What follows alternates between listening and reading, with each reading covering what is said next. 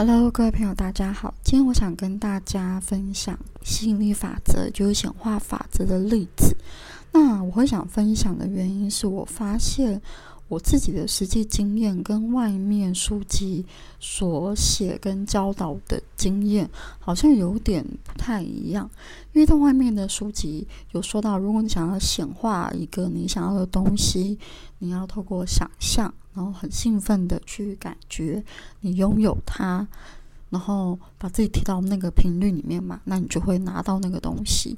可是，在我的实际的体验下来，我发现好像根本不需要这个步骤。嗯，我体验到是我们的头脑无时无刻都在发送频率，然后这个频率其实无时无刻的也会被显化出来。那我今天就要讲这个例子。那我先讲第一个，我觉得成功的这些例子，嗯，总共有三样东西是我在一种很，我觉得也不能讲很无意识吧，就是我觉得我想要这个东西，可是我没有很刻意的去想象，然后这三样东西就出现在我的生活中。那第一个就是我想要买一个猫咪的卫生纸套，我在一家商店看到的，可是当时我没有买。然后事后隔几天之后，我又有点想要买了，可是我懒得去那家商店，所以呢，我就在想说，那我在网络上找找看，那我就打猫咪卫生纸套，因为那个时候我也没有去记，呃，那个卫生纸套是哪一个厂商做的，它应该是人家手作品，所以我没有去记那个手做的那个卖家的名字，我就只是打猫咪卫生纸套，在虾皮上面打，那当然就没有找到。然后我就稍微找了一下，之后没有找到，我就放弃了。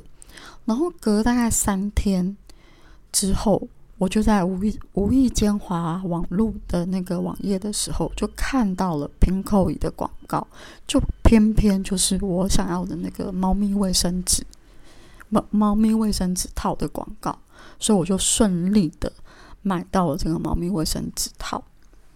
我觉得这就是很神奇，因为其实我没有很刻意的去想象，我只是发出的念头就是我想要买这个东西，然后我搜寻了一下，这第一个。第二个呢，是我在网络上看到一款手机的充电器，我也是觉得哇，这个充电器蛮棒的，我想要。可那时候我打开的时候，我发现它是在募资的状态，募资就是说你没有办法马上拿到这个商品，你可能要等它募资到一个月之后，嗯。两个月、三个月之后，他可能才会发出这个现货。那我是一个比较急的人，我就不想等，所以我就觉得算了，我就不想买了。然后呢，这个东西是隔了大概一两个礼拜、两三个礼拜吧，我的男朋友就送我了。我就觉得哇，也蛮神奇的。但其实我也没有很刻意的观想，就只是觉得哦，我想要。然后第三个东西就非常生活化，就是有一天我就突然想要吃草莓吐司。可是呢，我就觉得，嗯，我们家虽然有草莓酱，可是没有吐司嘛，那我去买吐司就好啦。可是我又觉得我没有办法把整条吐司吃完，因为我是一个想吃一样东西的人，我会想吃，可是我可能隔天就不想吃了，就是我很容易浪费食物，所以我就觉得，如果我买了整条卫生纸，卫呃不是卫生纸，整条吐司回来的话，那我可能不会吃完。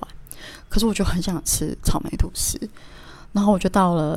一家早餐店吃早餐的时候，因为那个早餐店它有那个几点活动，我就有个感觉要看一下我的点数，我就发现哎，我的点数竟然可以换草莓吐司。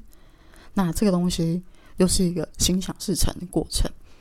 那经过这三件事情之后，我就发现哎，其实好像并不需要像书上面讲的，你很刻意的去想象你拥有这个东西。其实好像只要我们有发出念头，宇宙都会接收到。那这边我就要讲一下我的高我，后来当然也给了我很多的教导。我的高我会透过对话的方式，或者透过书的方式，去让我理解更多的资讯。那我理解到的资讯是我的高我是告诉我说，我们每一个念头其实无时无刻都在发送频率。根本不需要很刻意的，但是为什么为什么书上面要教导想象呢？因为如果你把更多的关注的力量放在这个东西上的时候，这个东西它的聚焦会比较大，也会比较容易成真。可是呢，又有另外一个很有趣的点，也就是因为我们无时无刻都在发送频率，我们活在的世界就是一个透过频率所组成的世界。那透过什么频率呢？基本上，如果按照人的思维，就是透过我们的思想频率所组成的世界。然后呢，你也只能够看到你所创造出来的世界。你的思想频率，你的内在的意识所投射、发射出来的世界是怎么样，就是怎么样。所以，也就是换句话讲，你的内在意识里面一定会有一个系统、一个思想。你可以，呃，这样讲可能有点抽象。你可以想象，你的内在里面会有一个人生剧本。就是如果有听过我前几期、前一两期讲的，就会知道，我们的内在里面会有一个人生的剧本。我们会透过这个人生的剧本去投射，创造出我们的世界。所以，所有来到你生命中的人事物，全部都是你思想所吸引来的，不管好事或者是坏事，都是你吸引来的。所以呢，按照所谓的显化跟吸引力法则来讲，这个法则它其实更深刻的是在告诉你，你的每一个念头。都会成真，然后成真的状态，呃，取决于你聚焦的状况。那这个我们之后有机会我们再谈细一点。那我要先来讲另外一个我觉得不成功的显化例子，但我也不能说它是不成功，因为它是一个，我觉得它是个意外状态吧。那这个例子呢，如果有追踪我粉丝的人。粉丝页的朋友会有看过我写过文章，那我今天要讲这个例子。这个例子就是有一天呢，我跟我的伴侣去到那个某一家百货公司楼下地下街美食地下街。那我很常去吃这家美食地下街里面其中一家河粉店，然后我一定只会吃其中一个口味，然后那个口味我非常喜欢，其他的东西我一律都不吃，所以我只要去到那家店，我就是要吃那个口味的河粉。好，那一天就到了。到了之后呢，我就在点餐的过程中，我男朋友在点嘛。然后他在点的时候，我就突然闪过一个想法，是该不会没有我想吃的那个东西吧？就是很莫名其妙的一个想法。那我就先不管他。然后呢，接着我就点餐。点餐之后，那个小姐就告诉我说：“哎，你想吃的，因为我想吃的是牛腩，牛腩口味的。你想吃的那个牛腩咖喱河粉没有了。”然后我听到的时候，我心想说：“天哪，那我不要吃。”那我。正当我要跟他说哦，就是我我不要吃了，我就跟他说我不要吃。然后因为呢，我来就特地吃这个口味的，那不好意思。那那个小姐就说你等我一下，他就进去问厨师。那厨师就跟他说还有剩一锅呃一碗一碗汤头，可是肉牛奶没有肉了嘛，就是只剩鸡腿，换成鸡腿可以吗？那我就说嗯，那也好，因为我就会想要吃那个口味，我就说好，所以我就吃了。咖喱鸡腿河粉，但其实我就是你知道，就是满足感还是只有一部分，因为我真的想吃是牛腩，那个牛腩很好吃。那这件事情发生之后呢，我就想，奇怪怎么会这样子？因为其实我是一个很喜欢思考生活周遭发生事情的人。那我就会来问我的高我，我就问高我第一件事情就是，诶，我在还没有被告知餐点没有的时候，我就听到了我的内在有声音告诉我，这个东西该不会没有了吧？那这件事情到底是我显化出来的呢，还是是一个预知？我就问我的高我，我就高我就是跟我说，这件事情呢是你先预知了，也是你显化出来的。我说什么意思呢？他说你在还没被告知餐点没有之前。你就已经收到了这件事情，它一定会发生。大家听得懂吗？就是这件事情在这一天的这个时段，它一定会发生。我只是提前读到了那个震动的讯息，所以某个层面上也可以说我预知了这件事。可是呢，这件事情为什么会在这一天被我碰到呢？原因是因为我显化出来的。那为什么是我显化的呢？呃，还记得我讲的吗？我们每一个念头都会被显化，都会。发出震动的频率，那什么样什么样的念头会真的出现在你生命当中，让你体验到？就是这个念头，它被聚焦的次数比较多。呃，举个例子，比方说，如果你看恐怖片，然后恐怖片没有什么杀人魔啊、可怕的事情，那你看完之后，你会害怕一个晚上，可是隔天之后你就会放掉这件事情，它就不会被聚焦。所以会被聚焦的事情多半都是我们很生活、很无意识的一种想法。那我的高我就说，我聚焦了这个想法，当然不是聚焦我吃不到我要吃的东西。我的高我那时候只给我一句话，就是说：你想想看，你有没有聚焦，退而求其次？那他一讲我就懂，因为我是一个很容易去自我觉察的人嘛，我会一直花时间的去思考，诶，我在想什么，然后我要的是什么。当他这样讲的时候，我就发现，其实在这近这一两年，我很常会因为自我的恐惧等等等等之类的，选择了我可能没有那么喜欢，或者选择了我没有那么想要的东西。我觉得啊，或者是因为金钱，其实我可能付得出这笔钱，可是我会害怕会不会付太多了，所以我就退而求其次，选择了其他东西。像最好的例子就是，我可能之前想要买苹果的某样东西，可是呢，我觉得它价钱蛮高的，所以我最后退而求其次，买了可能另外牌子的手机这样子。这就是所谓的退而求其次。